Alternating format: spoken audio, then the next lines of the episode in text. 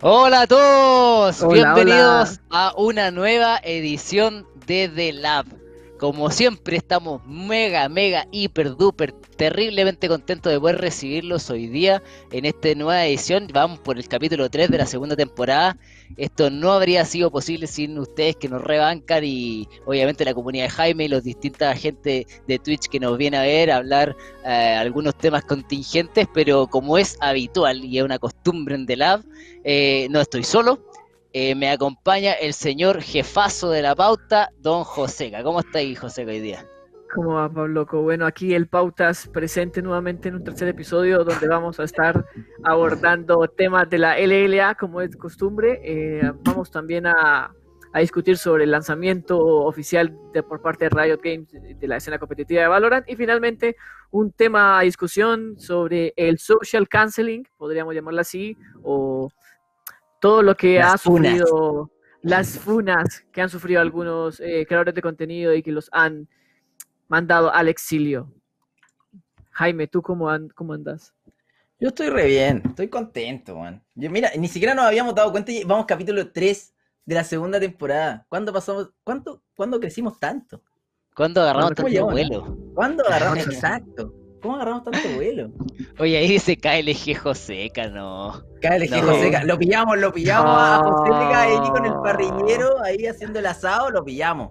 Lo pillamos. Bueno, eso fue, eso fue una de las mis primeras eh, incursiones en, en la dirección de programas. Bueno, pero finalmente me tienen de la. De la me fichó, pago ahí un, un cheque en blanco, me dijo, ¿cuánto necesitas? Claro, ¿cuánto necesitas? De la, paga más que KLG, paga más que KLG. Con esto empezamos el programa porque si no vamos. bueno, comenzamos primero con el anuncio y el lanzamiento de la escena competitiva de Valorant. Habíamos igual previamente hablado y conversado sobre esta posibilidad. Riot Games abrió eh, desde el que se lanzó el juego a la posibilidad de, de aquí a fin de año eh, tener ya el desarrollo de torneos oficiales eh, con, equipos y jugadores profesionales ya inscritos legalmente. Y bueno, y se da esto también en un entorno en que eh, ya hay varios equipos que han armado sus, sus, sus escuadras de, de, Valorant. Chicos, bueno, ¿ustedes cómo ven esto? ¿Qué expectativas tienen al respecto de esta tremenda iniciativa? A ver, por mi parte, decir, bueno, algo que ya tocamos, que bien dice José, este juego nació para ser competido, o sea, eh, está en su esencia, es un juego táctico que te permite eh, jugar los mismos mapas, te permite, este juego son de esos jueguitos que no hace mucho sentido no jugar Ranked y así sufría mucha gente cuando no la habían habilitado, entonces el competitivo es el siguiente paso y muy bueno por parte de Riot que fue de inmediato porque así le da oportunidad a nuevos jugadores que vienen de otros juegos, a nuevas personas que quieren incorporarse a esto y que son buenas, eh, de tener la oportunidad, de tener la oportunidad de participar en torneos tanto invitacionales como torneos para gente común que quiere clasificar y vislumbra un, una competencia para el siguiente año que va a ser un poco más... Eh, ¿cómo decirlo?, un poco más sólida, porque ahora vamos a quemar los cartuchos de hacer las cosas equivocarnos, de hacer las cosas quizás no tan bien como queremos, de probar si la gente engancha o no, y el próximo año, bueno, partir con todo en una escena constante y ojalá lo más competitiva posible. No sé si, Jaime, ¿cómo lo veis tú? Yo estoy eh, emocionado a ver lo que va a pasar, en verdad. No me, no me gusta mucho especular en estas cosas porque uno no sabe lo que va a pasar, pero Riot está detrás de este juego, probablemente vayan a, pasar cosas positivas. Ya hay escuadras, que, o sea, equipos latinoamericanos que están tomando escuadras de Valorant, que son mayoría players de CS que se cambiaron al Valorant, o sea, no son como Valorant main, sino que son CS main, que obviamente el juego no les rindió nunca, en 10 años de que compitieron no les rindió y se cambiaron a esto. Eh, pero hay que ver, porque eso, la mayoría de los equipos ahora se están componiendo con estos players de CS, que obviamente es un nuevo juego que capaz que vienen con nuevas energías, pero ya son veteranos. Son personas que ya llevan mucho tiempo en una escena y en una escena que está súper contaminada. La escena del CSGO es una escena, es un deporte electrónico súper lindo de ver, pero la escena del CS está contaminada, está asquerosa. Y ese asco lo trajeron al Valorant, incluso eh, a Smith le llegó mucho hate por ABC razón por esa misma escena, la escena del PUBG, la escena del Valorant, o sea, del, del, CS, ahora se están uniendo en el Valorant y hay que, yo creo que ahí es cuando Riot tiene que salir y decir, bueno, sabes que esto no se hace, ahí las organizaciones son las que tienen que empezar a decir, sabes que estas actitudes que tú, tú, tenías la libertad de hacer en la comunidad del CS, no las podéis tener representando una organización. Yo creo que eso son, ahora eres profesional, ahora te van a pagar por jugar, no podías llegar y hacer bardos por Twitter, no podéis llegar y empezar a dar tu opinión para destruir a otra persona. Entonces, eso yo creo que esa transición de CS players eh, a Valorant players la tienen que hacer de, una comunidad a otra. Y, de hecho, la empresa estaba metida. O sea, todos sabemos que Riot se mete en esos temas de, cuando los players están ninteando, cuando los players están haciendo tóxico en su loop se mete. Y que Valve no lo hacían ni por si las moscas, así que daba un poco lo mismo. Ahora, nueva regla, ahora son nuevas reglas, nuevos parámetros y nueva competencia. Así que está divertido. Yo de hecho vi un tweet, si no sé si alguien lo vio de, de Onur, de nuestro querido y nunca bien ponderado eh, coach, que va a estar a cargo de una escuadra de Valorant. Va a estar a cargo de una escuadra con ex jugadores de eh, Paladins. Paladins, yo pensé que ese juego no existía, pero eh, nada, nuevos rumbos para tanto jugadores como en este caso entrenadores también. Claro, sí, una, sí, una, una escena todavía muy, muy en pañales. claro, tomo muchas de las cosas que dice Jaime sobre eh, estos jugadores que buscan esta segunda oportunidad, digamos, en un nuevo, en una nueva escena competitiva. Eh, sin embargo, creo que también me llama mucho la atención eh, cómo existe esta, esta matriz de Riot Games por diseñar y sacar siempre juegos con esa esencia competitiva, o al menos que se, se piense en desarrollar un, un, ecosistema de organizaciones deportivas vinculadas también a esta competencia. Sí, igual el Valorant, eh, a diferencia del TFT y de, del lore, el lore fue diseñado para comunidad, no van a hacer torneos, no van a hacer nada. El TFT no van a hacer nada. Es un juego for fun. En cambio, este juego fue planificado para ser competitivo. Fue planificado para pelearle al CS. Literal. O sea, fue para eso. O sea, tú muchos dicen, se parece, hay una bomba, esto, lo otro. Es lo mismo. O sea, es, eh, está diseñado para pelearle codo a codo. Y, sí, los formatos son muy similares. En ese, sí, en ese sentido, Riot va a apostar mucho más por Valorant que por otros juegos, obviamente.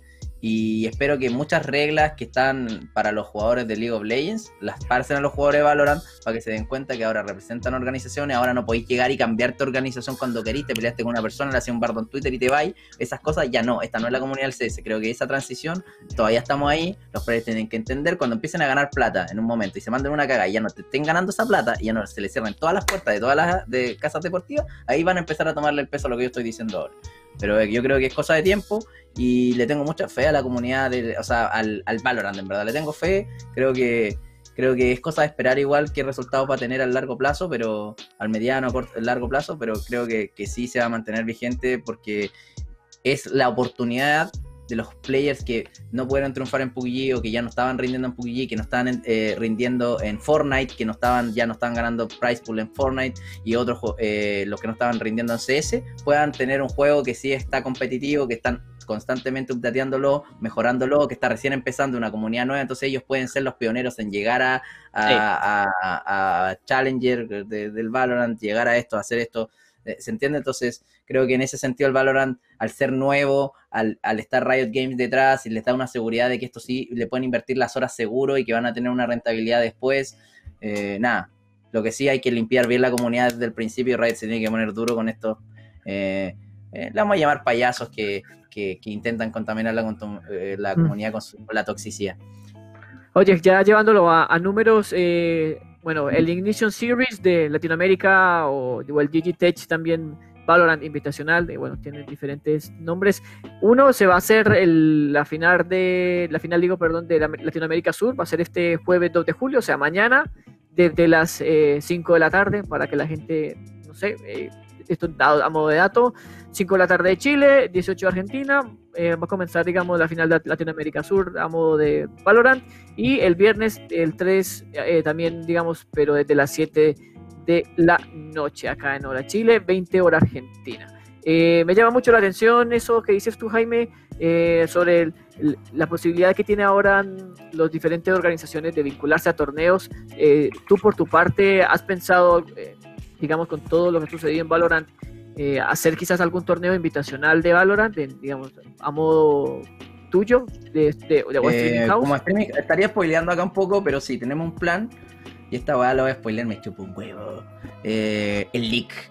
Eh, sí, tenemos un plan donde va a estar, probablemente sea en el stream de Vela. Tenemos un plan de hacer como de que la SH empiece a generar torneos o showmatch o distintas cosas. Va a ser especialmente en el canal del Vela que él está más metido en los que son los FPS y va a estar casteando él y Tommy. Tenemos que aprovechar ese recurso que tienen muy buena voz y son muy, dos muy buenos entre comillas casters. Así que nada, es cosa que empiecen a ganar la confianza, empiecen a como nosotros como streamers tenemos que organizarnos para que este torneo salga lo mejor posible y también la comunidad se tiene que copar. Entonces, esto es todas unas cosas que estamos preparando ahí, o al menos yo estoy preparando y que quiero para el futuro y quiero que en verdad eso sea en el canal del Vela porque es la persona correcta y además ahí sus casters eh, profesionales y intentar hacer lo mejor posible la transmisión. Creo que eso, darle un profesionalismo a eso es lo que, es, lo que, es lo que nosotros vamos a empezar a hacer ahora. El gran regreso de Tomás deporte Tomás, el, electrónico. exacto, el regreso de Tomás. Tomás pelado, deporte electrónico. qué bueno, que, qué bueno que bueno que todo esto, estas iniciativas también permitan el, regreso de digamos de viejos, de veteranos, casters eh, de la escena en general y que también haya sido espacio para muchos creadores de contenido nuevos que han llegado y se han sumado a, a Valorant eh, y tenemos muchos ejemplos, al menos en, Latinoamérica, y que sean nuevas oportunidades. Oye, ya para ir cambiando de tema, eh, vamos a centrarnos en lo que sucedió durante estos días eh, en la comunidad de creadores de contenido. yo me quiero centrar solamente en Twitch, no sé si algunos supieron, pero Donald Trump, presidente de los Estados Unidos, la máxima nación de este universo, fue baneado del, mundo mundial. El mundo mundial fue baneado por Twitch por eh, comentarios eh, que promovían el odio. Fue un ban instantáneo. Eh, un poco llamativo, ¿no? Que el presidente te. que Twitch te banee el, presidente. Sí. Yo creo que tenéis que tener, primero que todo, tenéis que tener bola porque es una empresa gringa. Amazon, básicamente Amazon es dueño de Twitch. Tenéis que tener las, los pantalones bastante bien puestos para tomar esa decisión, pero a la vez también da ahí un mensaje, un mensaje súper importante a la comunidad que para dónde queréis que vaya tu contenido o el contenido que pasa por tu plataforma, porque si no queréis que se convierta en un lugar de bardo, en un lugar de acoso, en un lugar de, abuso de, la palabra por parte de los streamers, eh, la verdad que tenéis que partir por tipo eh, como se dice comúnmente, más pijones porque que genere ruido, o sea, que el ban genere mucho ruido, que es lo que pasó ahora. Donald Trump es característico sus comentarios eh, racistas, sus comentarios medios clasistas, nacionalistas y etcétera, por lo cual, mira, eligieron un buen candidato para crucificarlo y hacerlo estandarte, pero eh, la verdad también yo me hago la pregunta, ¿hasta qué punto va a llegar? O sea, hoy día no les parece el hábito, cierran también o, el canon llega solamente para, para conductas antirracistas, antisemitas, etcétera, etcétera, etcétera. No sé qué, qué opinan ustedes. Mira, yo honestamente creo que más allá de, de, de, lo que ustedes estaban hablando, va de que también Twitch, el mensaje que envía es nadie está por encima de la, de, lo que nosotros queremos hacer o de, lo, de las reglas, ¿entiendes? No sé si, si viene, eh, que hayan baneado a Donald Trump es grande, porque significa que aunque sea el presidente de Estados Unidos y maneje todo y sea un hombre muy poderoso, el tipo de la plataforma es uno más. Todos los creadores de contenido somos uno más. Y creo que ahí vamos a ir al otro tema del, del doc, que es lo mismo.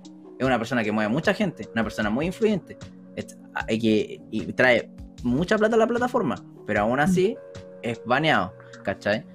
Entonces, José, yo creo que ahí podemos ir, a hablar del doc también, porque Donald Trump es medio joven. Hablemos del doc. Sí, bueno, bueno, Donald Trump, bueno, aunque haya sido un hecho muy particular, eh, marca mucho la atención eh, ver cómo Twitch, a pesar de tener eh, digamos, las reglas, tal y como vos dices, somos una persona más, eh, no porque Donald Trump sea, sí, hola, saluden a, la, Canela que está aquí, atrás, eh, no porque Donald Trump sea el presidente, entonces hay que tener un trato adicional, simplemente creo que eh, el mensaje es claro, si tu conducta no es la, la que nosotros definimos o marcamos, o, tu contenido simplemente agresivo o abusivo, ya sea para minorías o para gente, no puede estar con nosotros. Así que te cancelamos. ¿Y eso qué, qué fue?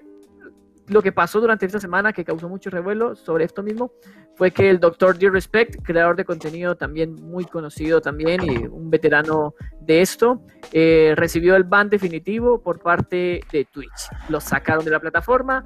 Él también tenía algunos eh, antecedentes previos donde en un stream eh, golpeó así, pero visualmente a su, a su pareja a ese entonces. y ahora recibe, digamos, el castigo divino. Eh, el Disrespect, el nombre incluso lo dice un poco.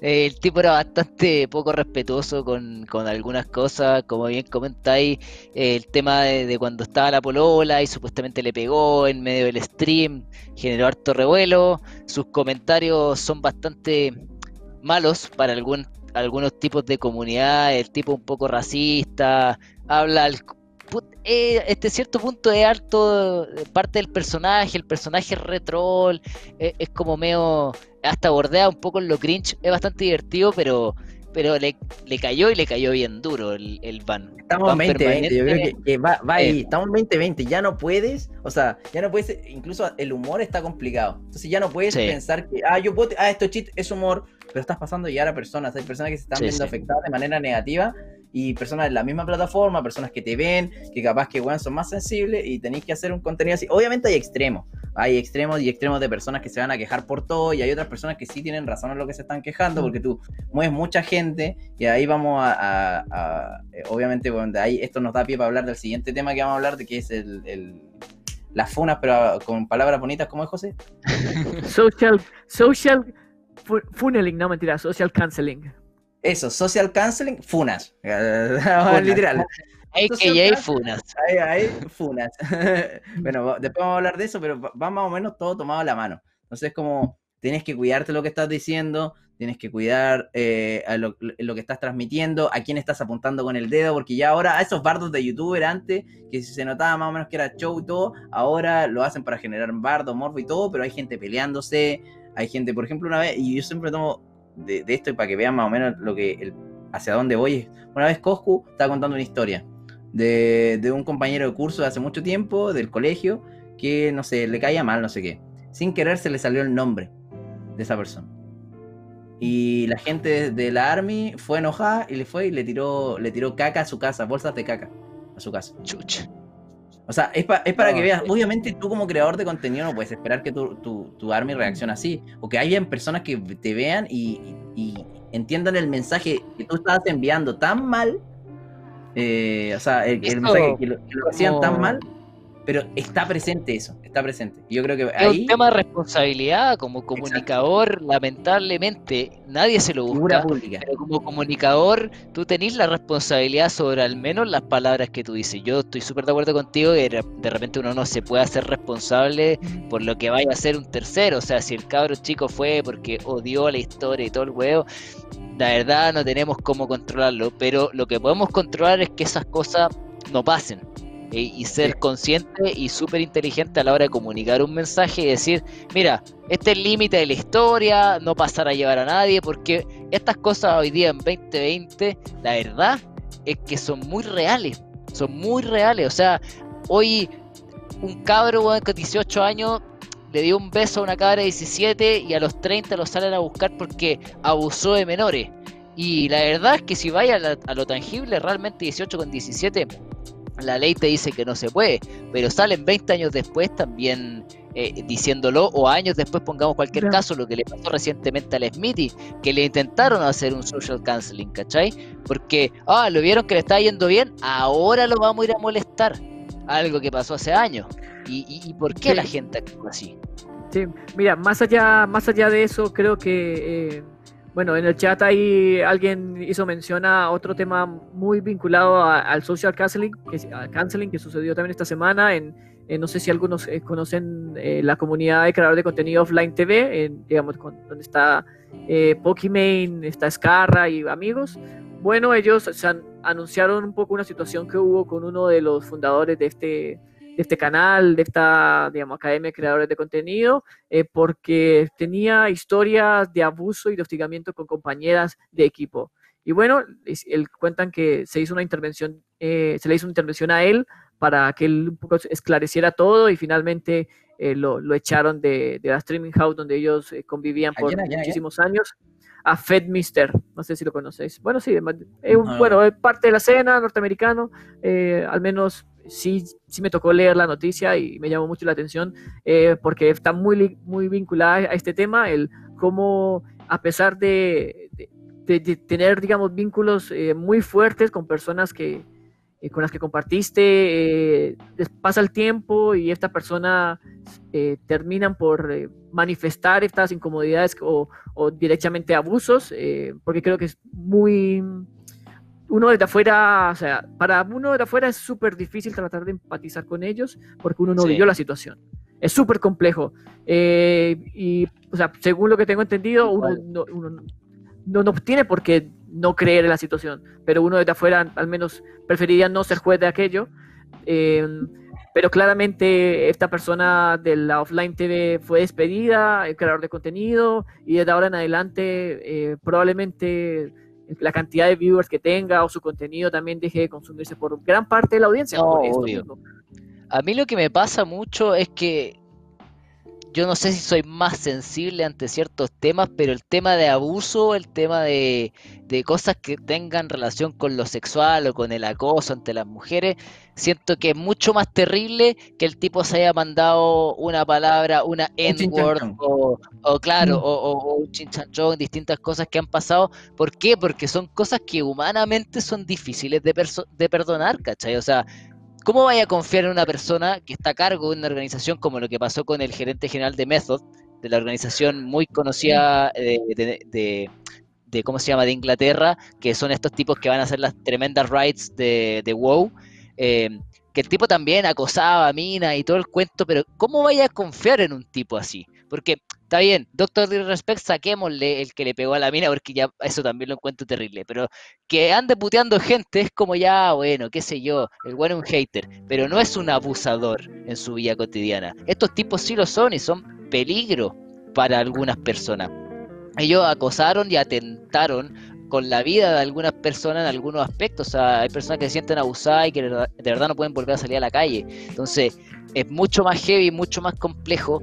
Eh, y también está el otro tipo de canceling que es el que le intentaron hacer a Ninja. No sé si vieron en la semana que Ninja estuvo puteándose en Twitter con Anility, con distinta gente que estaban haciendo como una votación fake y lo putearon, onda, le decían a Ninja, ay, weón, que tu esposa vaya a comprarse las carteras Gucci que tanto le gustan. Y el loco le respondía, sí, pero se las compra porque trabaja más que tú y porque tiene cómo hacerlo. Y eso es como, gratis. O sea, ¿qué hizo Ninja para que tú vayas a tener, tirarle mierda porque la esposa tiene eh, carteras Gucci? Pero no estamos hablando de un abusador. Entonces, ¿hasta qué punto vamos a estar manejando este social canceling de... ah, eso fue, un tipo le levantó la cabeza, mm. un tipo levantó la cabeza, martillazo para abajo. Mira, yo leí eso y eran verdad que están criticando de que los streams benéficos, que habían streamers que se estaban quedando con un porcentaje. Y dentro de, esa, de esas personas que respondió ese tweet estaba la esposa de Ninja, y que también es su manager, eh, y obviamente eh, la atacaron y le decían eh, que esa, y un, tipo le tiró un chiste, obviamente ese streamer, que no sé cómo se pronuncia, X, Q, C o, no, W, no sé cómo, nunca sabía cómo se pronuncia ese brother. ese, ese fue el que le tiró como en chiste, ah, pero esa, esas, esas, esas carteras Gucci no se compran solas y cosas así. Y ahí después salió Ninja, obviamente, a putearlo directamente, salió a putear. después salió al límite y, lo puteó, y puteó al límite y le dijo, anda a usar de otro gato, no sé qué. O sea, pero esos son bardos de gratis, esos son bardos que, que ya me imagino lo saturado de odio que debe estar Ninja para que salga a responderle a estos streamers. Especialmente los streamers tienen que mm. cuidarse, weón. Esta es la weá. Los ningún streamer de Twitch debería meterse con otro streamer de Twitch en el sentido de pelear, buscarles pelea. Ninguno. Porque Twitch eh, y lo que pasó con Donald Trump, los discursos de odio, todo eso, eh, Twitch cuida bastante a las comunidades. Entonces yo, por ejemplo, si empiezo a hostear a una chica, pues ¿qué ha pasado? Hay gente que hostea a una chica y mi comunidad la cosa le arruina el contenido, ella se puede quejar en Twitch y a mí me van a banear. Si yo sigo insistiendo en, en, hostearla, en que mi comunidad eh, dale bola, dale bola a Jaime, dale bola a Jaime, ¿se entiende? Ese tipo de cosas son Pero eso es acoso. Eso es acoso. Exacto, eso es acoso. eso no, e, eso Twitch no lo permite. le mire.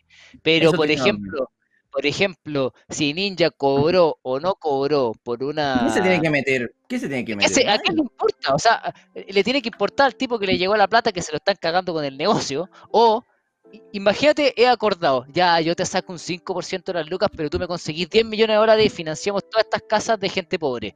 Puta, yo lo encuentro worth. O sea, 95% de 10 millones de dólares para que la gente vaya y coma y tenga techo donde vivir, por 5% para Ninja, la verdad, por favor, ¿dónde firmamos? Porque ayudamos mucha gente más del daño que estáis haciendo. Entonces, como que de repente, no tratemos de cancelar gente porque sí. Oye, tenemos una, tenemos una pregunta sobre esto mismo. Se llama Shakat Vance. Nos pregunta, dice: Si Ninja y Doctor Disrespect sacan su plataforma y les tira un contrato millonario, ¿dejarían la plataforma de Twitch eh, para irse al de ellos? Ya que ellos conocen y saben qué quieren los streamers. Nos pregunta ahí Shakat Vance. Muchas gracias a todos ahí por sus preguntas. Que pueden conocerlo desde las preguntas, desde, perdón, que, haya respondido. O sea, Jaime igual tiene mucho más que hablar de la perspectiva del streamer, pero tú por ser streamer no tenés por qué hacer una buena plataforma de streaming. Creo que son cosas que no van de la mano. Tú entendís tus necesidades, pero no quiere decir que sea la necesidad del resto y no quiere decir que sobre eso puedas montar un negocio mega rentable. Ellos son rentables en sí mismos. O sea, Ninja, ¿para qué vamos a decir una máquina de hacer plata? Pero una máquina de hacer plata que haga a otros ser máquinas de hacer plata, no sé, creo que la, línea todavía eh, es un poco más larga y no sé, Jaime, qué opináis desde el contenido? Eh, yo honestamente, mira, si te soy honesto, desde la visión de streamers, los streamers vivimos con mucha incertidumbre, bueno, no sabemos qué es lo que va a pasar el día de mañana. Entonces, irnos a una plataforma con más incertidumbre todavía, no creo que sea buena cal, independiente si te dan mucha plata. ¿Cachai? hay streamers que pueden hacerlo, ¿cachai? Hay streamers que pueden irse a otra plataforma y no les va a afectar. ¿cachai? Porque tienen su principal foco, no sé, en YouTube, o porque tienen una comunidad tan fiel, tan, tan fiel, que o son tan grandes que pueden irse a otra plataforma y volver y no va a tener un impacto en, gente. Pero, por ejemplo, en mi comunidad, en nuestro proyecto Streaming House, por ejemplo, nos afectaría demasiado irnos a una plataforma y después volver. Claro. Nos afectaría. Nos afectaría bastante en el impacto, todo. Obviamente, capaz que teníamos más millones. A Ninja A Ninja, le afectó, sin duda pero tenía YouTube, tenía Instagram, Obvio, tenía YouTube, tenía Instagram, Twitch no era todo. Llegó un momento, para mí, por ejemplo, Twitch es todo. Mi Twitch e, es lo más valioso que tengo. Entonces, a mí si se me muere mi Instagram, me da lo mismo que pasó. Me da lo mismo. Si se muere mi Twitter, me da lo mismo. Me creo otro, no pasa nada. Pero mi canal de Twitch es algo que yo no puedo recuperar. Y si yo me voy a otra plataforma, pierdo mi canal de Twitch, que es lo más valioso que tengo, que es, yo prendo stream, están las mismas personas ahí, esperándome, con la mejor de las buenas ondas. Y a eso me refiero con que mi canal de Twitch vale, porque los follows y esas cosas, no. Son la mm, gente que te está esperando ahí, que tiene la costumbre de lo que... Porque esto es lo que yo hago. Voy, prendo el PC... Pero eso es generar comunidad. Es que eso está ahí. Está ahí la persona. Esa, esa, esa, eso, es lo que yo necesito. Y eso no me la va a dar la otra plataforma. Yo no necesito más plata. Yo necesito eh, poder disfrutar lo que me gusta. porque Y, ahí es, eh, es en qué parada estás también como persona, porque si tienes 17, 18 años y eres un streamer de Fortnite que la pegó en su momento, pero el Fortnite está muriendo y no te está yendo tan bien y te cambias de plataforma, estás en todo tu derecho. ¿cachai?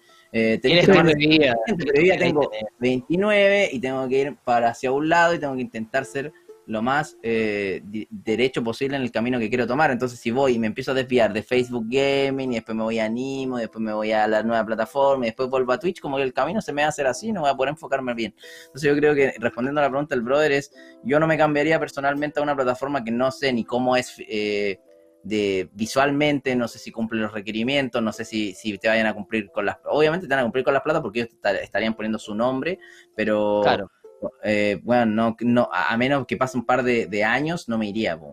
Tendría que ver cómo funciona, si funciona mejor que Twitch, tiene mejor que Twitch, tiene mejor comunidad que Twitch. ¿Por qué no? ¿Cachai? Está, eh, y está perfecto que, sea una Sí, en algún momento va a salir una plataforma mejor. Sí, así. Oye, una acotación, José, antes que pasemos de tema, una acotación con el tema anterior que me gustaría tocarlo para que la gente se quede reflexionando en su casa, es nadie alega cuando la plataforma como PayPal, como Flow, como la que quieran usar, le saca un porcentaje al streamer de la donación. Nadie alega, pero lo saca Ninja, ah, bueno, vamos a bardearlo. Acá hay empresas que están haciendo su negocio y él es una empresa, entonces, ¿por qué tenemos criterio entonces que, PayPal, cuando yo te paso plata por donarte, que no te cobre el tipo de cambio entonces? Porque es donación, y te tiene, te tiene que ayudar. Lamentablemente, gente, para reflexionar, pero el mundo no funciona así, así que eh, si algo lo hizo o no lo hizo, al final es problema de él. Eso quería Sí, bueno, Sí, el, el, detalle por parte de Jaco, el tío Jaco, tío, tío Barrax, oye, ya para finalizar esto, eh, vamos a avanzar con el tercer tema de la noche. Eh, una semana de sorpresas. Ese así al menos sería el titular de lo que fue la semana de la LLA. Y yo ahora quiero dar paso eh, a Pablo Ayaco que por favor nos explique el por qué sucedió esto. Por favor, Pablo, explícanos. Voy a tener una, iluminación en este momento. Si el director me acompaña, si el director me acompaña, puedo iluminarme en este momento. Eh, gente, gente, para que ustedes sepan, nosotros estamos vendiendo el servicio, espacio publicitario dentro de nuestro programa. Ahora vamos a partir con uno de ellos. Ah, eh, ¿tenemos, un sponsor. No, esto, esto, esto es un sponsor. No, esto es una promoción que tenemos. Una promoción. Gente, la cosa es súper simple. Si usted tiene un equipo de LOL que va último en la tabla y no le gana a nadie, usted puede venir a ¿cierto? Usted viene y nos comenta qué le está pasando a su equipo, cómo quiere verlo en los siguientes años, cómo está su plan de desarrollo, si sus jugadores son buenos o son malos. Nosotros le hacemos una entrevista e inmediatamente comienza a ganar.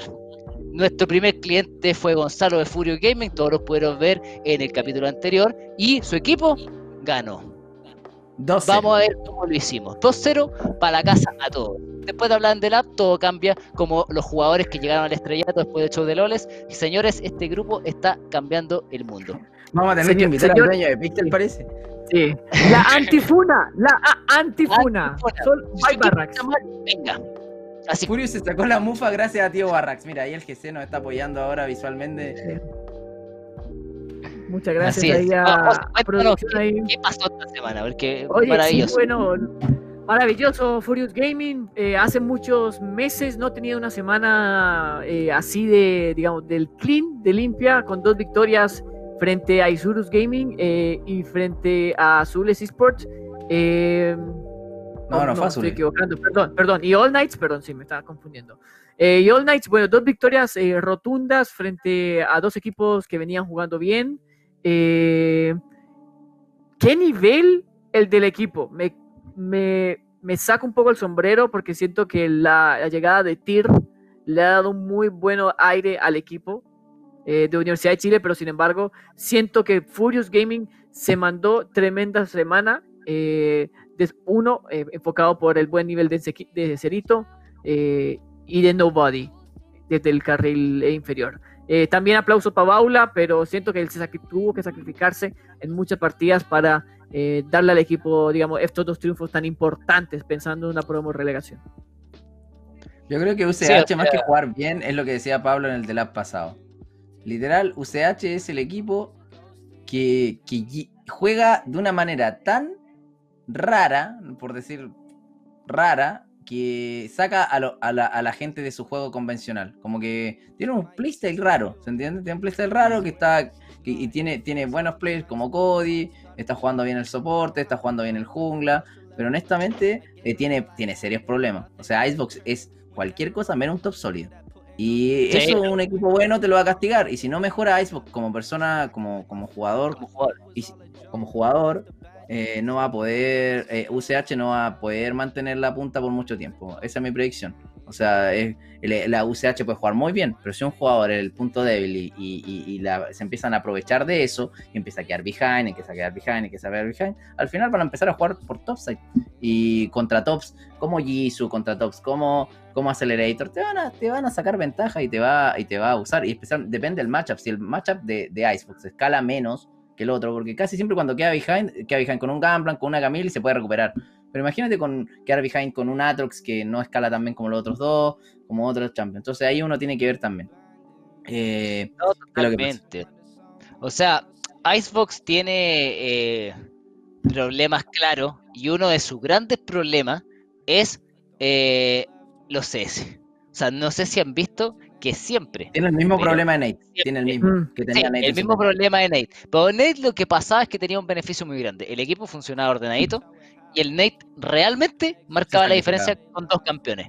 pero marcaba la diferencia. O sea, el tipo te jugaba eh, el Gunplank y realmente igual te daba un poco de miedo jugar contra el Gunplank de Nate, porque si lo dejáis Sí, escalar, la verdad es que te, metían dos barriles y, y- y te cocinaba vivo. Icebox sí. no pasa eso, no pasa eso. Por ejemplo, eh, dando un poco más de datos, eh, Icebox tiene una diferencia oro al minuto 20 de 1000 en contra, aproximadamente 970. En ¿Ya? cuatro games. Pero sí, o sea, ese es su promedio. Imagínate el partido en que le va mal. O sea, han ganado, imagínate, han ganado. Imagínate cuando les vaya mal, cuánta diferencia va a tener. O sea, Es verdad, ganar completo. 3 de 4 games y ir behind 1000 Por de oro en minuto 10. Es bastante. No, minuto 20. El gol diferencia el 20. minuto. Bueno, lo mantiene. De hecho, es 9.27 al minuto 10. En los cuatro games. 9.27. O sea, O lo sea, mantiene. es el punto débil de UCH. Es lo que tiene, Exactamente. eh, Él como, como, como jugador tiene que mejorar. Para que su equipo mejore, él tiene que pegar un, un step forward, forward, you know, it's Sí. like that. Porque UCH demostró esta semana que algo tiene. Perdón, este, este, este comienzo de split. Que algo tiene. El equipo de los amigos de Cody se entiende Está bien.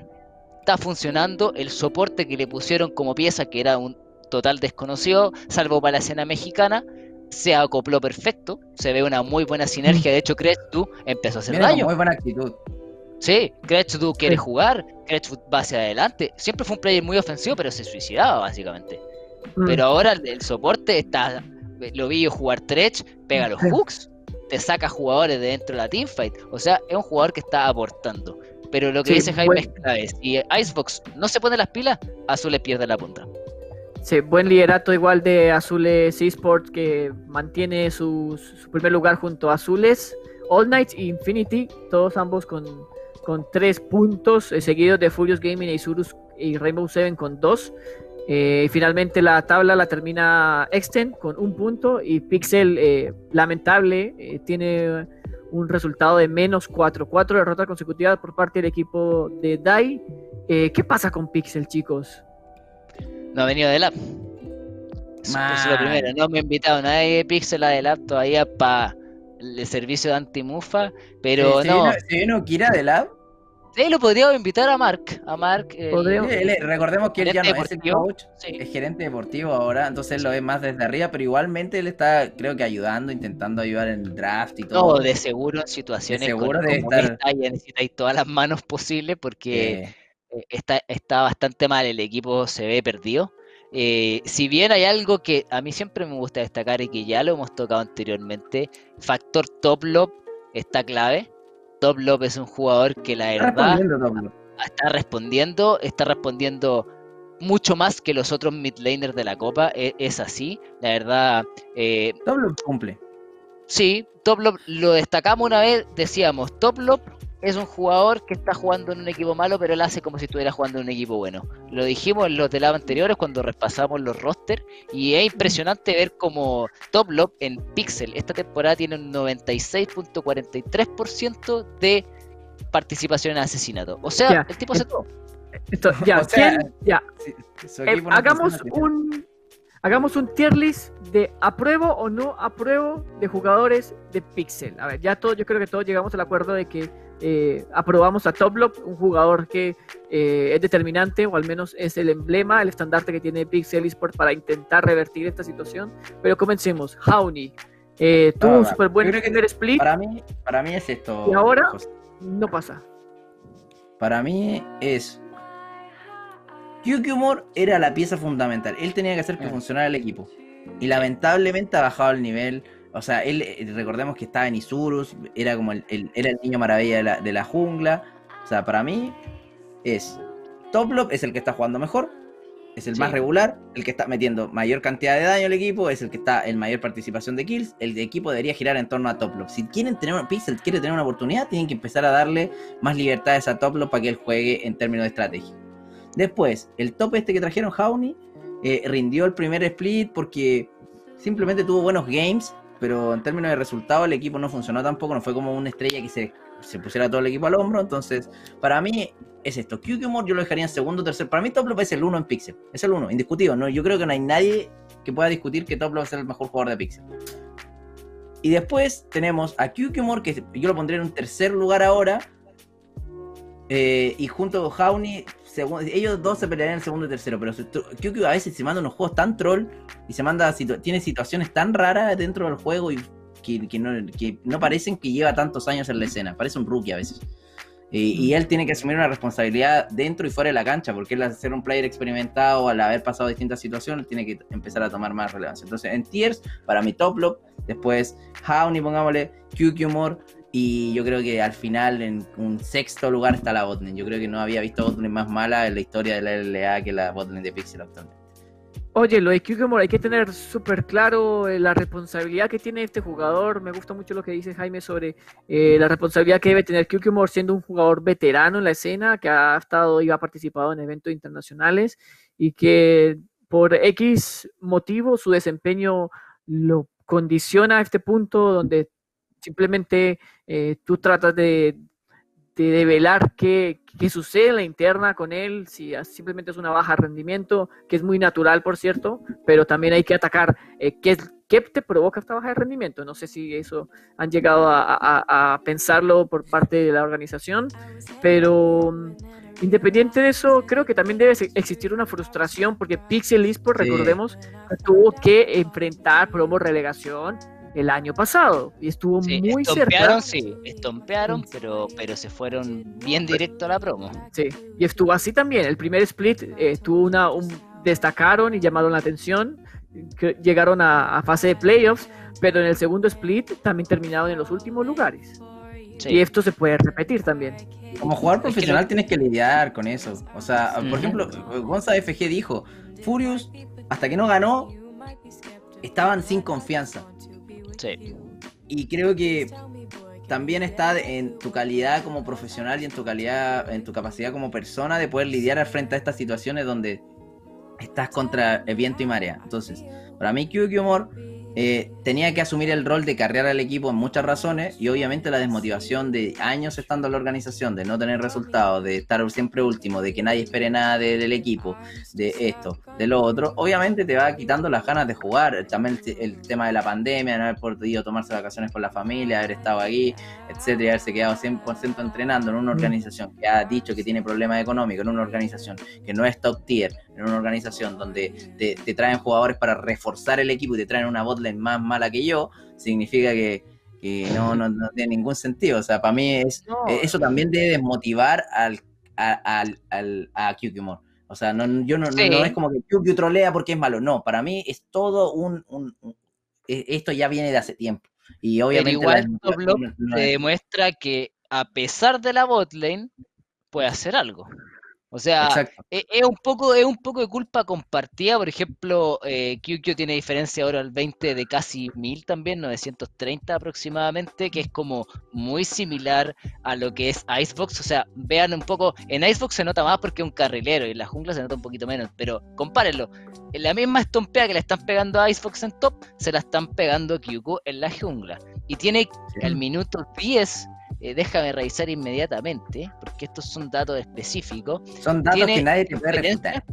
Exacto. Datos by La, la, diferencia de experiencia al minuto 15 de QQ More es de casi 600. O, sea, que al minuto 15, al minuto 15 QQ te hace que no puedas pelear ningún objetivo.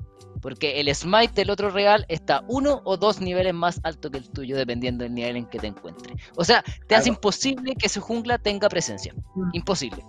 Ya, pero poniendo, poniéndome en defensa de Kikumor, si mis líneas están perdiendo, no puedo hacer ni una wea, me invaden, si, si el draft no me beneficia en términos de que tengo presión en las líneas, porque el jungla tiene que jugar con la presión de las líneas. Si las líneas no le dan presión, él tiene que jugar para atrás, ¿cachai? Y eso jugar para atrás te deja behind. O sea, hay responsabilidad de todo eso. Cuando que el jungla esté behind es responsabilidad, obviamente, del jungla por haber elegido ese pathing, y también responsabilidad porque los, el otro jungla se puede meter a invadirlo porque tiene presión de las lanes. Eso también es súper importante.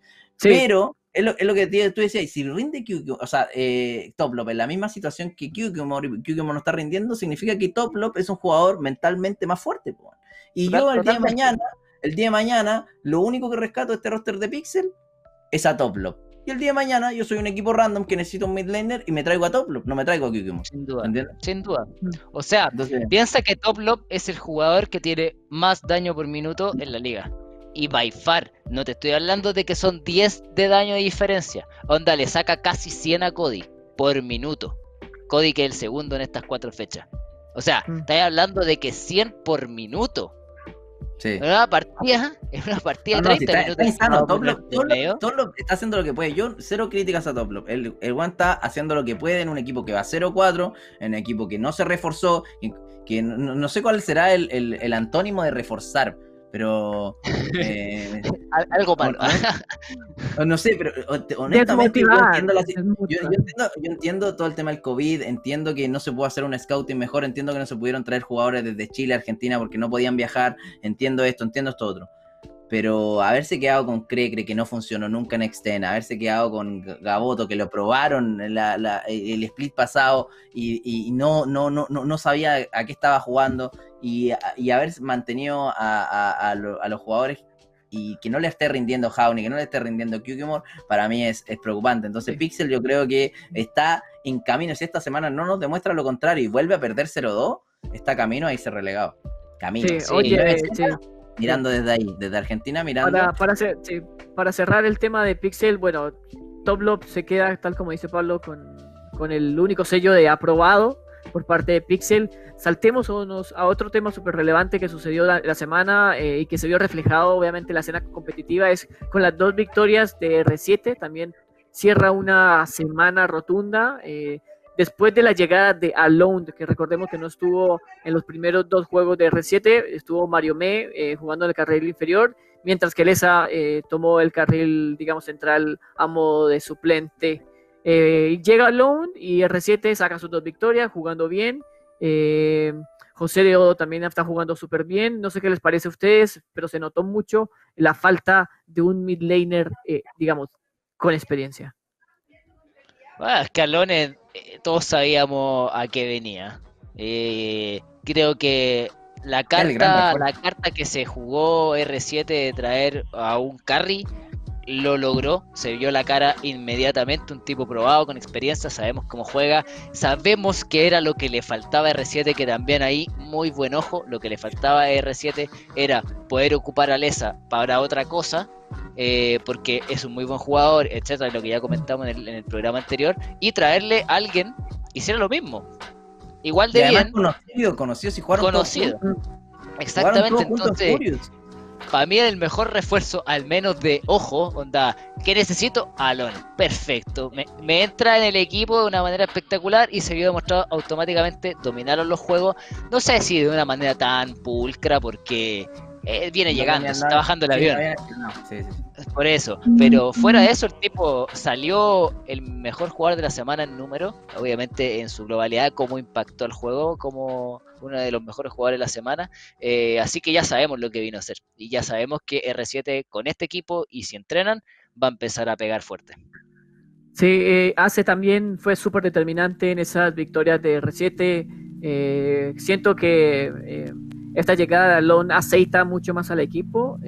Claramente, tal y como dice Pablo, eh, la Lesa se le ve cómodo, se le ve bien jugando, eh, digamos, en el carril inferior.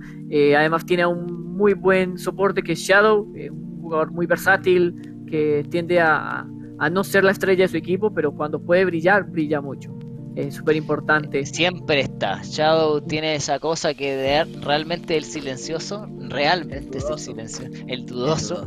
Eh, pero siempre está, siempre está cuando lo necesitan, siempre está para meter la habilidad, siempre está para ir a guardiar. Yo creo que si tuviera un poco más de proactividad o fuera un poco más mecánico, yo creo que estaríamos en presencia del siguiente del siguiente newbie o del siguiente slow. Le falta ese toque de carry porque todos sabemos acá, los que vemos LOL sabemos cómo un soporte puede carrear la botlane. A Shadow creo que le falta ese pasito para llegar a ser un soporte muy muy bueno. Sí. Le falta personalidad. Yo creo que tiene todo. Y a Odo también. José de Odo, Shadow, Ace. En verdad tienen todo para ser los mejores jugadores de su rol. Pero no lo son por un tema de personalidad. Que no. O que no, no, no. No sé si son. No es porque sean rata 7. Pero es como que le falta algo de personalidad, algo dentro de la cancha. O sea, algo fuera que lo transmiten dentro. R7 nunca tuvo resultados porque todos sus jugadores están siempre con la misma mentalidad. Furio nunca tuvo resultados porque sus jugadores no tenían un líder fuera ni dentro de la cancha.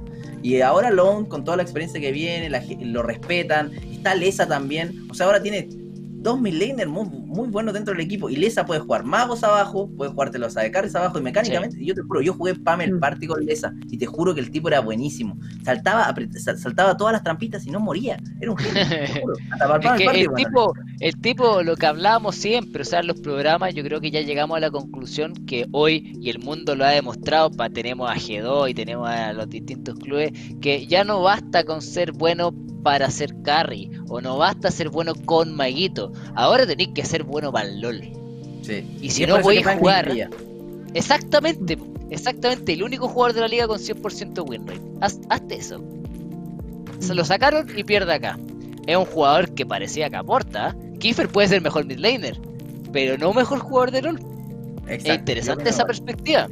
O sea, eh, vamos a ver por qué se decantan los equipos de decidir mejores jugadores en la línea o mejores jugadores de LOL y aporte el equipo. Experiencia de eso tuvimos con creces con Tierwolf. Tierwolf no será el mejor jungla, pero era el mejor componente para su equipo. Exacto. Entonces, también estamos avanzando. En el Non Night se vio eso eh, porque justo esta semana también se, anunció la llegada de Kiefer, el mid laner que tampoco estuvo presente en las primeras fechas de, digamos, de la LLA. Estuvo Pancake y All Night cosechó dos victorias. Y esta semana ponen a Kiefer, y dejan a, a Pancake en la banca. ¿Y qué pasa? Bueno, tienen este desliz eh, contra Furious y pierden. Obviamente, eh, primera partida tengo entendido que, estaba, que había jugado Kiefer oficialmente junto al equipo.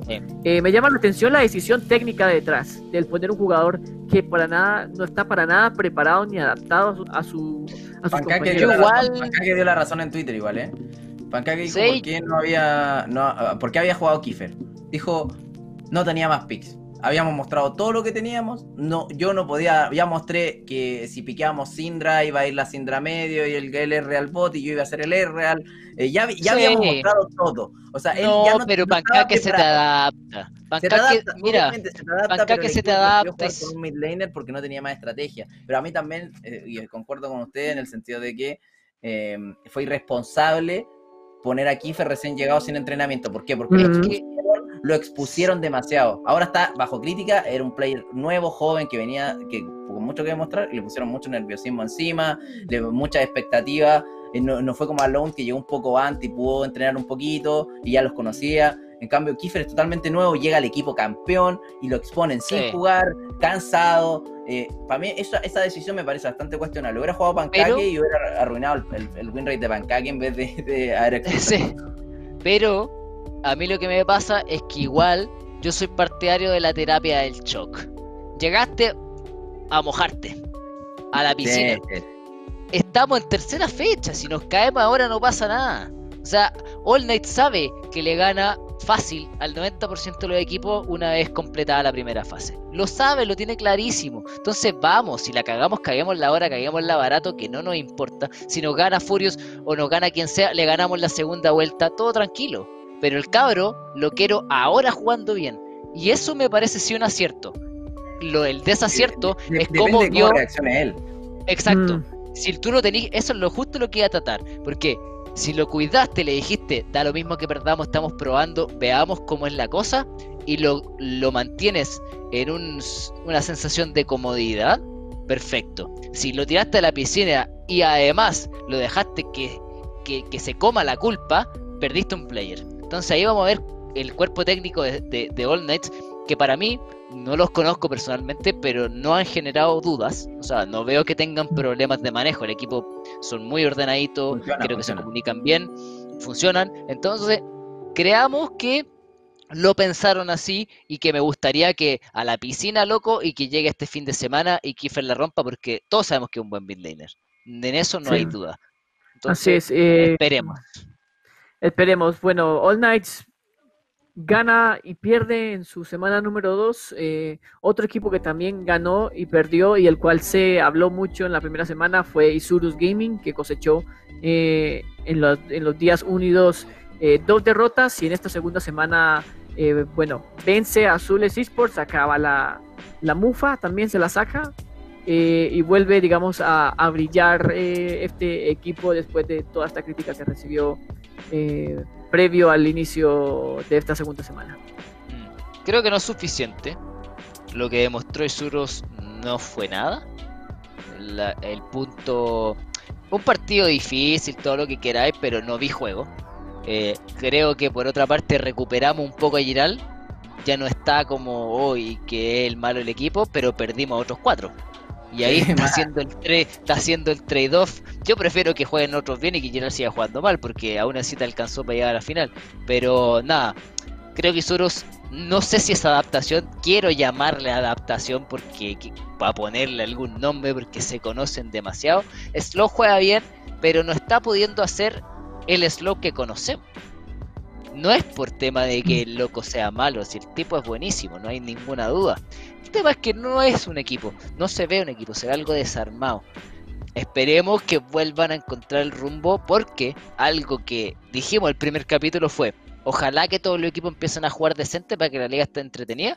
Y parece que lo estamos consiguiendo. O sea, los equipos, la U, está jugando. Por más que sea vistoso o no vistoso, está complicando el rival. Mm. Furious, ¡ay, qué complicó! Eh, bueno, Pixel, no, pero eh, el resto están todos complicados. Partidos cerrados, partidos difíciles. Y eso le hace bien a la escena. Le hace muy bien a la escena. Que haya competitividad y que no sean los cuatro arriba contra los cuatro abajo. Vamos a ver qué sale. No sé qué, qué opina usted. Sí, me, me, me pasa con, con Gaming. Eh, nuevamente, mi pregunta es: ¿qué sucede en el equipo? Eh, porque siento que son jugadores con mucha experiencia, pero creo que más allá de lo, de lo que vemos dentro del draft, eh, de los desempeños individuales que tienen a veces los jugadores, que tú puedes decir si está jugando bien, si es uno más cuatro. siento que cuando tú eres un buen jugador, como digamos, ¿Cómo lo dejas muy en claro? Uno, manteniendo tu, nivel siempre, o manteniendo este promedio en todas las partidas. Siento que eso pasa con Isurus Gaming.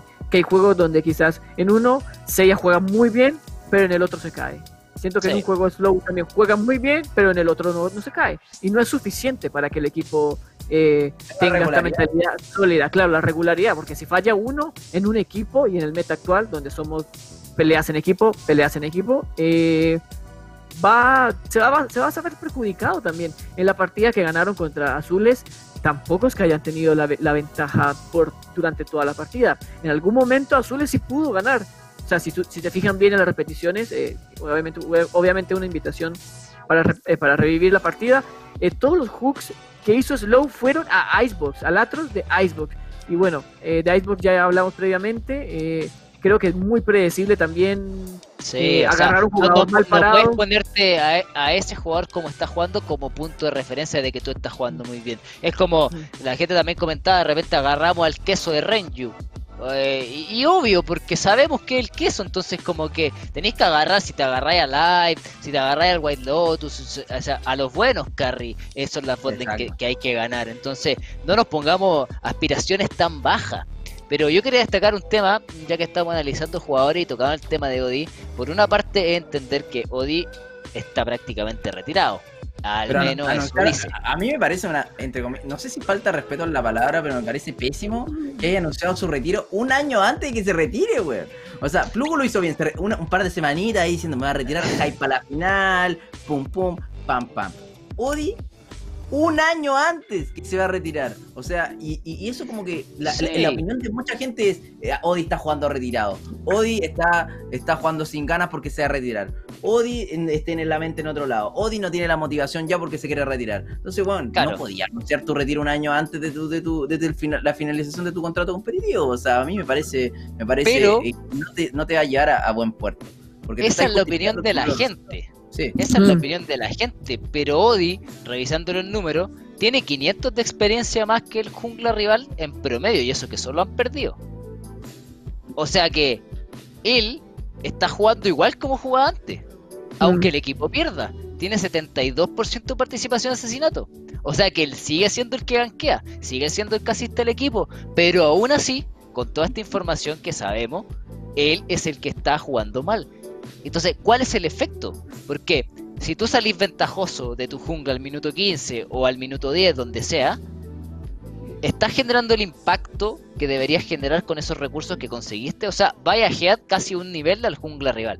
Porque todos sabemos lo bien que junglea eh, Odi. O sea, a Odi es muy difícil dejarlo atrás con tirarle la jungla. El tipo es muy inteligente, la limpia bien. Pero, ¿quién es el que está generando o, dejando de generar el impacto con la ventaja que tiene? Porque Giral ahora está ganando, sí, está ganando las líneas, eh, más o menos, pero está ganando las líneas. ¿Genera impacto en el partido? No. ¿Odi está ganando la jungla? ¿Genera impacto en el partido? No. Seiya, mm. bueno, Seiya está jugando regular, no está perdiendo tampoco, pero ¿genera impacto en el partido? No.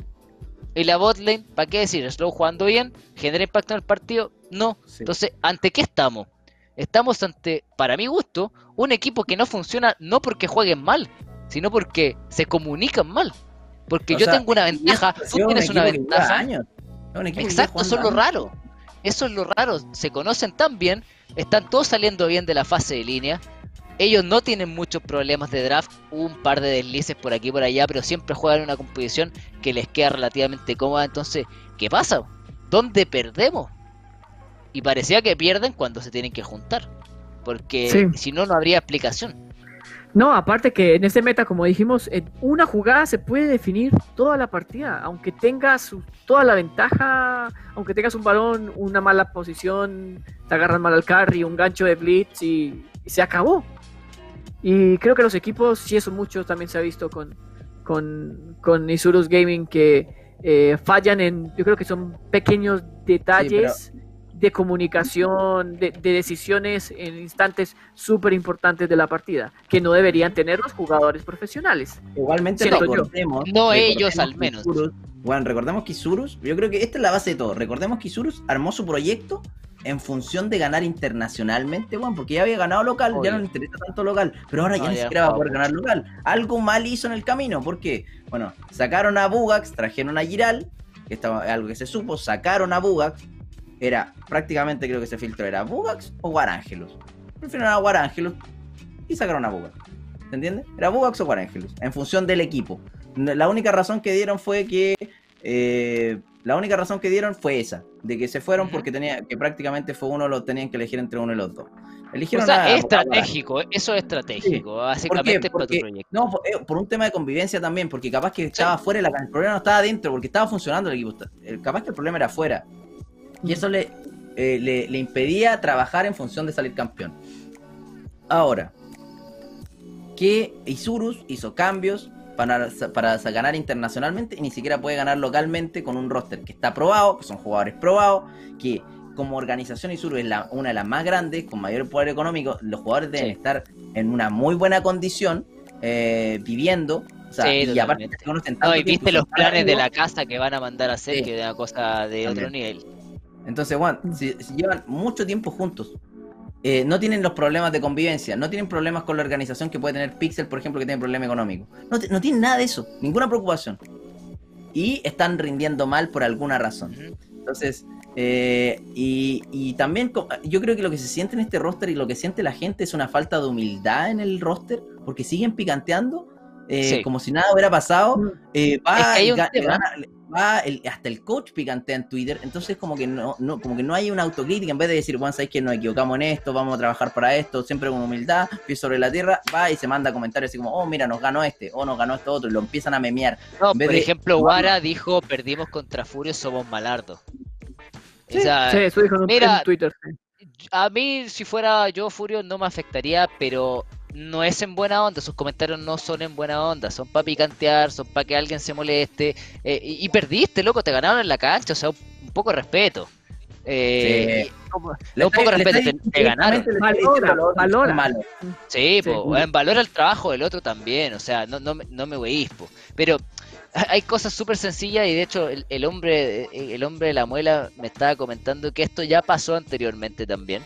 Eh, pasó cuando KLG dijo, nos vamos a dedicar a ir a los internacionales. ¿Qué pasó? Nunca más salió campeones. Pasó con Infinity cuando fue, salió campeón, fue, hizo un hipotéticamente buen mundial. Eh, vamos a ser el mejor equipo. Eh, vámonos para el fondo, porque así pasó, después no le ganaba a nadie. Y ahora Isuru ganó todo y dijo, ah, vamos a ver si llegamos al mundial. Y tampoco ni siquiera estamos ganando. All Knights la verdad es que está tan nuevo en esa premisa que todavía no llega al nivel de decir, sí, ya ganamos todo, ahora queremos internacional. Pero te quita los ojos de la competencia del día a día. También es un tema estratégico. O sea, Mm. si tú veías el bosque que está a 100 kilómetros, pero si te olvidáis que hay un camino para llegar a ese bosque, la verdad es que vaya a caminar para cualquier lado. Y eso es lo que veo que de repente le está pasando a algunas organizaciones. Y eso parte, por eso de, de repente se podría decir que los jugadores picantean porque su realidad es que ellos son excelentes. Guara el comentario que hizo es porque yo soy el mejor y soy tan malo o tan troll que perdí contra los malos. Básicamente eso es lo que dijo. Entonces, están viendo una realidad que parece que no la están viendo porque los números no son lo que parecen.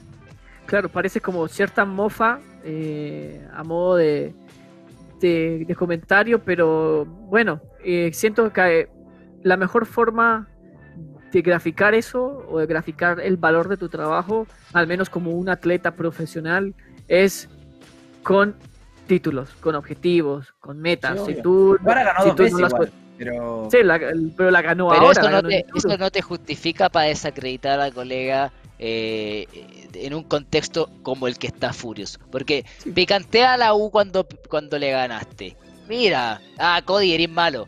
Sabemos que es un chiste. Pero Furious está tan mal hace tanto tiempo que ya pasa está- a ser una falta de respeto. Sí, lo que tenía que decir era, weón, ¿sabes qué? Weón, felicito el avance que tuvieron, nos pudieron ganar a nosotros que pues, fuimos subcampeón, que veníamos ganando con el mismo roster, etcétera. Weón, que bien por Furious que est- están mostrando una nueva cara. No llegáis y ponéis somos malardos, ¿cachai? O sea, yo creo que ahí es un coso de respeto, un tema de personalidad. Creo que también eh, deja mucho que, eh, o sea, da para hablar mucho de, de una persona o la gente, da, da- da para que la gente hable de Guarángelus de una forma que capaz que no es, pero no son comentarios O sea, pasamos, es Mm. que pasamos, por ejemplo, a- a lo, lo que lamento en esa perspectiva es como pasáis de el grana de carry que lo es, porque lo es, es muy bueno, pasáis a preocuparte por lo cosa que dijo en Twitter. Y la verdad no tiene ningún sentido preocuparse por lo que dijo en Twitter, sino más bien preocuparse de que el tipo es un grana de Gary. Y que Slow es un gran support, y que Giral es un gran top, y que Seiya es un gran mid, y que Odi es un gran jungla. ¿Por qué llevamos la discusión hacia otro lado? Y por qué ellos son partícipes de querer llevar la discusión hacia otro lado. Porque si vamos de nuevo a los números de Isurus, Isurus no tiene números negativos. No los tiene. Obviamente no son el mejor equipo porque ya sabemos cómo están jugando en estas primeras fechas. Pero no tiene números negativos. Entonces, ¿qué es lo que está pasando? Parece que nos estamos preocupando en otra parte del juego que Mm. no es esta. Sí, eh, complejo panorama para Isurus. Bueno, todavía dos semanas dos no podemos eh, esperar mucho, pero suponemos que Isurus Gaming tiene todas las herramientas para dar vuelta a esta situación. Nos quedan dos equipos. eh, rápidamente pasemos por Exten e Infinity Esport. Exten también solo un punto conseguido esta, esta semana después de, de vencer a, de- perdón. Ah, no, fue la semana pasada donde tuvo solo un punto. Claro, venciendo a Furious Gaming. Esta segunda semana se quedan sin triunfos, caen ante Rainbow Seven e Infinity Esports y están en el, en el séptimo lugar. Eh, ellos al menos no creo que tengan tanta preocupación por la promo relegación, pero creo que el equipo en sí o, lo que intenta buscar Mayhem con la suma de estos jugadores eh, latinos eh, que provenían de las LVP, como el caso de Caseta o Mayhem, siento que eh, juegan eh, con selecciones no muy, o sea, muy atípicas a un draft, que son Pantheon Top, le dan prioridad mucho a Mayhem. siento que también su estilo de juego es como muy al lote, como muy, con esa frase muy chilena. Eh, me gustaría también que ustedes pudieran profundizar sobre todo en, en lo que ha sido, lo que hemos visto de Unforgiven, de Chuhari, de KZ, que son, bueno, este equipo es prácticamente los únicos que se conocían era Chuhari y Unforgiven, los demás son todos eh, nuevas incorporaciones también. Mira, Sí, yo o sea, a ver, dale, hablando de Extend como organización, weón. Para mí, Extend ha hecho las cosas mal desde que se llamaba Predators. Muy mal. Sueldos sobrevalorados, bla, bla. No entremos en detalle. ¿Qué es lo que hizo? esto? Ahora se armó un roster de, de- de ir y venderte el, el humo de que iba a traer coreanos de top tier, de que se iba a armar el mejor equipo Latam, porque eso era lo que decía. De, eh, de, de- eso pasamos a lo que está ahora, el actual Extend.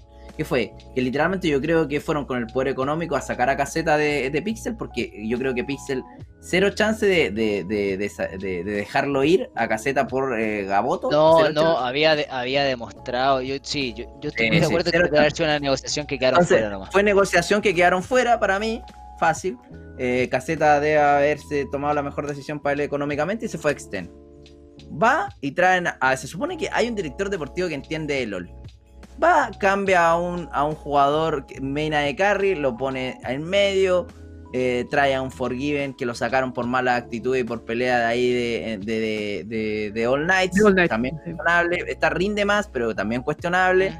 Eh, y el top, no, sé de dónde, de dónde lo sacaron, de algún LVP probablemente. Entonces tampoco es como que hayan... Ya en base armaste un mal proyecto. No podías esperar resultados con ese proyecto. Está mal, está mal, está mal. Entonces, no, yo honestamente no espero mucho de Extend. Es que cuál es, cuál es el... ¿Tú entendís cuál es el proyecto de Exten? Por ejemplo, sabemos que el proyecto de Isurus es salir campeón e ir a Worlds, lo sabemos. Sabemos que el proyecto de All Knights, que siempre fue tratar de salir campeón o al menos estar dentro de las primeras posiciones. Sabemos que el proyecto Infinity era para salir campeón, estén jugando como estén jugando. Pero ¿cuál es el proyecto de Exten? Porque Pixel sabemos que quiere, que quiere no relegación. Y Furious que no quiere relegación y que salvarse, ojalá salvarse. Extend ¿qué hace? ¿Dónde lo ponemos en tema de plan deportivo? ¿Dónde lo ponemos? ¿Qué quiere ganar? ¿Quiere perder? El deportivo honestamente está creando contenido, está haciendo torneos de Valorant. O sea, yo honestamente no está muy, yo no lo veo muy conectado con el equipo de LOL, los resultados no lo acompañan, las decisiones que ha tomado, yo no sé cómo la organización sigue respaldando al mismo director deportivo porque no lo entiendo. De verdad, o sea, capaz que los dueños de Extend no entienden nada y les vendieron un humo gigante. Pero ya llevan años perdiendo plata, pues, Años perdiendo viajes de coreanos Ter 2 que no le funcionan para nada, eh, que no se creó el contenido que se tenía que crear, que no rindieron como tenían que rendir. Yo creo que la gran Blossom, la gran. Eh, Oye, pero hasta eh, yo me ilusioné con Blossom, pues, Sí. ¿Tú, no te ilusionaste con Blossom. si, yo lo vi jugar en SKT. Bueno, lo de Blossom fue muy chistoso porque fue como KLG, yo tengo mis dos coreanos, los voy a anunciar hoy. Y Extend lo anuncia primero y KLG se hizo así y lo tuvo que anunciar en otro día porque el, boom de Blossom fue tan grande que no, que no, Por más que supiera que era un suplente, weón, me da lo mismo octavo suplente. Me da lo mismo, pero jugó. Jugó. con Faker. Claro. O sea, ¿cómo no le voy a tener fe a ese tipo? Si, si, mm, si B-Boy nos, nos, nos vino a demostrar que, que la rompía. Y ese tipo yo dije, pa, este, este va a venir a enseñar a jugar jungla. Y cuando lo vi dije, peor que el licien de Jaime. Ah. Increíble. y, que lata igual que, que lata que, que pasen esas cosas. Porque mm. para mí, lo que dijiste tú, eh, quizás la respuesta más certera es como alguien parece que le metió el dedo en la boca. Porque si eso no funcionó, si este proyecto no funcionó, si el proyecto anterior no funcionó, si el proyecto de los antiguos coreanos como Frozen y el resto no funcionó, es como. Si los proyectos audiovisuales que tienen también, porque tienen proyectos de creación de contenido también, y no están funcionando y lo está dirigiendo la misma persona. Exacto. están haciendo mal. Porque, por, porque, por ejemplo, por ejemplo eh, me gusta hacer el contraste, pero por ejemplo, el, el producto audiovisual de Isurus debe ser el mejor de la liga. Ahora probablemente tengan la mejor casa de la liga eh, que la anunciaron.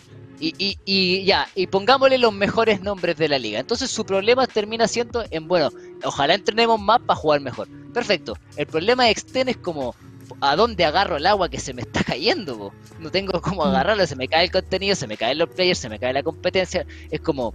La reputación del equipo también, si están mal las cosas, que nadie quiere jugar en tu equipo, nadie quiere usar tu camiseta, pues, ¿quién quiere jugar en un equipo tan desordenado que deja... Eso es lo otro. Hay organizaciones que eh, han perdido reputación y, cuando empezáis a perder reputación, ya los fans no la siguen, no tienen seguidores.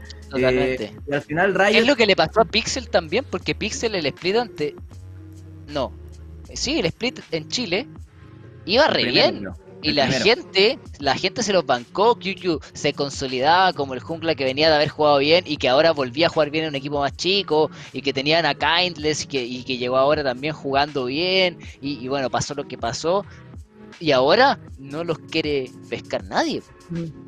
Y lamentablemente el resultado de partido, cuando no tenía espalda, te empieza a pasar la cuenta. Sí. La X de Exten está muy bien definida. X, la incógnita, ¿cuál será esa incógnita de Exten en este, en este año? Bueno, eso probablemente lo vayamos definiendo en lo que sigue la LLA y finalmente ya para ir cerrando eh, el programa de hoy nos quedamos con Infinity Esports, eh, que también está ahí con un marcador 3-1 junto a All Knights y, y, Azules Esports. Este fin de semana tiene un fin de semana eh, importante porque se va a enfrentar uno a Rainbow Seven, un equipo al cual siempre le ha costado, y termina el domingo con Isurus Gaming, o sea, dos equipos fuertes para mantener ahí, digamos, el acelerador por ese tan peleado y ansiado primer lugar. Yo creo que yo creo que Isuru este fin de semana va a salir a jugar con todo, así que la tienen difícil. No creo que ellos mismos se permitan seguir bajando el ratio de victoria. Personalmente creo que va a estar complicado. No, ellos son jugadores que no están acostumbrados a perder. Y es así de simple, o sea, deben estar más molestos que nadie. Y por otra parte, eh, tenía a los, a los DR7 que, que si bien deslumbrantes no están, pero están jugando clean, que justamente lo que le pasa a Infinity, que no juega clean, gana, pero gana con muchas dudas. Sí, gana con muchas dudas, weón. Eh, White Lotus mete mucho daño, es un buen jugador, pero su sinergia con Gentix no es la misma parece que de años anteriores. Cotopaco no es el de años anteriores. Solid Snake no es el de años anteriores. Entonces, eh, estamos viendo... Mucha gente ha dicho que Cotopaco el retiro. De hecho, retiro. se especuló que Cotopaco no iba a estar y que iban a comprar otro midlaner en Infinity antes de esta temporada. O sea, ya venía con síntomas de que se estaba cayendo. Y Cotopaco irreconocible, porque pasó de ser un muy buen midlaner a en un split y medio a ser uno de los quizás con menos impacto dentro del juego. Sí, me pasa con Infinity que a modo de estilo de juego siento que eh, estadísticamente tienen un muy buen juego temprano. Eh, Wild Lotus, las mecánicas de Wild Lotus al menos se notan mucho en la cantidad de súbditos que él eh, tiene ventaja sobre el rival. La cantidad de oro también es, eh, digamos, es superlativa frente a otros tiradores. pero siento que, tal y como ustedes dicen, en el juego medio tardío se pierde el equipo. recuerdo una jugada donde Stray intentó flanquear a fue a Azules Esports, si no estoy mal. Eh, la iniciaron de una. Claro, iniciaron de una, Azules se dio cuenta de eso y ni siquiera alcanzaron a, a pelear. Están como lento, están como pesados. Como que juegan pesado, así como que para mover una pieza, dos piezas se demoran una infinidad. ¿Tú sabes que está jugando Infinity? No, no se entiende. La verdad, eh, anteriormente a esto estaba jugando un poco para top porque Straight estaba a un nivel superlativo versus los distintos top laners de la región. Siendo que era el más malo en un split, pasó a ser de. Imagínate la competencia como estaba de baja en top lane. Pasó a ser del más malo, suplente de Relic, a ser en el siguiente split el mejor top laner. ¿Eso ha pasado en alguna otra línea? No, no, igualmente ahora bajó bastante el nivel. Este fin de semana fue bajó. horrible. Sí, bajó, sin, duda. Pero ¿cacháis la montaña rusa que tiene el tipo? Suplente, mejor top laner, horrible. ¿Y, dónde está el punto medio? ¿No será también que el cambio de coach de Soren a Kari eh, influyó mucho en el estilo de juego del equipo? Es eh, Natsu. Enatsu, perdón, claro, sí, Enatsu. Enatsu, ex coach de Excel. ¿Creen que el estilo lo que de dicen, cambiado? Lo que dicen que lo ha apoyado bastante la convivencia, han estado intentando cosas nuevas. Es lo poco y nada que he escuchado. Al menos todavía no hay para echarlo a la parrilla, por eso ha pasado medio colado porque va entre uno, o sea que relativamente también no lo han, no lo han cocinado al pobre, pero si perdía Infinity esta semana anterior eh, un 0-2 o algo así, te aseguro que al primero que iban a, mirar era el coach, porque están jugando distintos, están jugando otros campeones. Eh, Lotus en la entrevista, no sé si se dieron cuenta, y dijo, ah, ahora estamos probando eh, nuevas composiciones. Lotus jugó dos campeones prácticamente la temporada anterior y ahora le pasaron un S real, que lo juegan solo Q, entonces, hmm, hmm, no Honestamente, Fuera, fuera, fuera el coach de Infinity, mandaría todos soportes y dejaría que Wild me cargue el equipo. Porque honestamente, Cotopaco, SolidNet y Straight, eh, en verdad todo el equipo, menos Wild están súper pesados de carrear. Tan pesadísimos. Entonces, de cosas de escudo, de Pero Wild Lotus tampoco tiene la frescura que antiguamente era. O sea, si no mm. le pasáis una calista, porque la verdad con Calista juega muy bien, como, como sobre el promedio, pero si no le pasáis la Calista, la verdad es que una de carry en los primeros 15 minutos. No, no lo veo que saque unos gaps importantes. Sí, con Calista, con Calista sí, en, nivel 2 ya te mató, pero con el resto, mm, no convence todavía Infinity, así que esperemos que, que vuelva a ser lo que quiere ser, porque creo que no es por ahí, lo han manifestado sus jugadores, así que habrá que esperar que todos los equipos entrenen un poquitito más, que den un poco más de sí y ver a estos grandes equipos como All Night, eh, Isuru y mm, obviamente R7 y Infinity, que son como los cuatro de arriba que siempre hablamos, de que jueguen bien. Me gustaría que estén arriba jugando bien. ¿En producción tenemos la, la tabla de posiciones como que este fin de semana? A ver, ¿cómo queda o, o cómo se viene? ¿O la cómo próxima? está? ¿Cómo, está, ahora?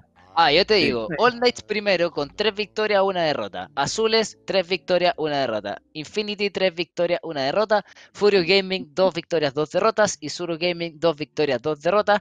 Rainbow Seven, 2 victorias, 2 derrotas. Exten, 1 victoria, 3 derrotas. Y Pixel, 0, 4. Sí, o- Así oye, va la fi- fin de- tabla. Fin de semana que se, importante que se viene porque tenemos duelo de líderes, tenemos eh, el sábado la partida que cierra, tenemos a Azules eh, contra All Knights ahí, eh, probablemente tengamos nuevo, nuevo líder ahí de la LLA, bueno y el domingo creo que la partida más destacada es la de Isurus con Infinity Esports. Bueno chicos, esto ha sido todo por hoy, Eh, tuvimos una jornada un poco más... de análisis duro, aprovechando que, que tenemos para contenido para hablar sobre la LLA y cada, cada semana tenemos más información sobre cómo están jugando los equipos y quiénes son los favoritos para quedarse con este ansiado trofeo, eh, digamos, de la región. Bueno, Jaime, Pablo, siempre, bueno, les dejo las, los agradecimientos y, y les, les dejo también la palabra para que hagan sus últimos comentarios. Jaimito, por favor. No, Pablo, por favor. No, yo voy al final, pues yo cierro la puerta.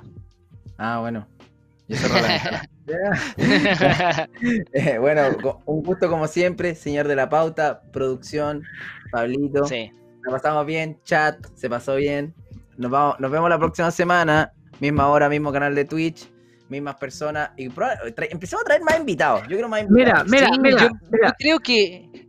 Dale, José. dale, dale. Prometo, prometo que A ver. para la próxima semana tenemos a alguien de Pixel. Para que nos Mm. den explicaciones. Mira, yo sobre su honestamente, honestamente podríamos, podríamos mejorar la apuesta. Podríamos mejorar la apuesta. Mira, Ya, si, mira, veamos. honestamente, Hagamos si un brainstorming mira, de gente 0, que. Sale 06 Pixel, no vamos a traer a alguien de Pixel para que hable de la situación, pues ya sabemos que están No, en la pero, caca. podemos ven- pero podemos venderle el servicio antimufa. Ah, la Ah, ya, timufa, ya, la ya, timufa. Puede ser, puede el ser. servicio. Ya, ya. No, ahí O- vamos a ¿cuál ver. es tu apuesta? eh, ojalá, ojalá alguien nos acompañe.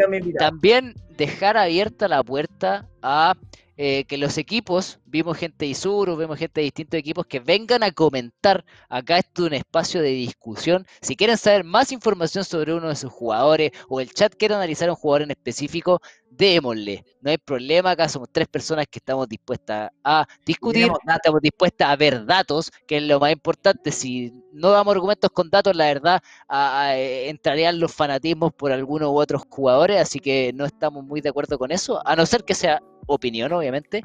Y sean parte, el equipo que quiera venir acá a analizarse, a decir cosas a la comunidad o a aportar en contenido, Exacto, lo que sea. Nosotros tenemos acá las puertas abiertas para todos ustedes eh, que quieran aportar al contenido de que todos mejoremos. Nosotros no hacemos ni una crítica sin argumentos, nosotros no le echamos mierda, como se dice, a nadie porque sí, solo queremos que nuestra visión diga el por qué eh, están equivocándose o el por qué pensamos que podrían hacer las cosas mejores para ver si somos un aporte en este crecimiento de la industria. Así que básicamente eso, agradecerle a todos eh, la presencia, siempre bancando, siempre comunicándose en el chat, siempre mandando preguntas que para nosotros es súper relevante que ustedes manden preguntas inteligentes, cosas interesantes que quieran decirnos o que podamos contestar. Así que también las puertas abiertas para ustedes. No sé si alguien más quiere comentar algo para ya ir cerrando lo que fue el día de hoy y nos vemos la próxima semana. Gracias a todos. Recuerden, miércoles 7 de la tarde, hora chilena, 20 hora en Argentina, eh, 6 de la tarde en hora mexicana, colombiana, peruana. Son todos bienvenidos desde Puerto Williams hasta Tijuana. Esto es de la app, chicos. Sí, Gracias por, por todo. favor, sigan en las redes sociales a los Wings. Eh, por favor, vayan a ver su canal en, Twitch. Eh, regístrense en Barracks y por favor síganos en Instagram y las distintas redes que van a ver contenido de los pics que están más fuertes esta semana, algunos consejitos de qué buildear, o algunos videos que subimos de composiciones para el clutch o cómo tomar decisiones en el draft, distintas cosas que estamos armando. No se pierdan de ese contenido que lo estamos haciendo con mucho cariño y directamente para ustedes. Así que por favor, un abrazo, un aplauso que es para usted el día de hoy y estamos cerrando. Así que nos despedimos. Cuídense mucho. ¡Chao!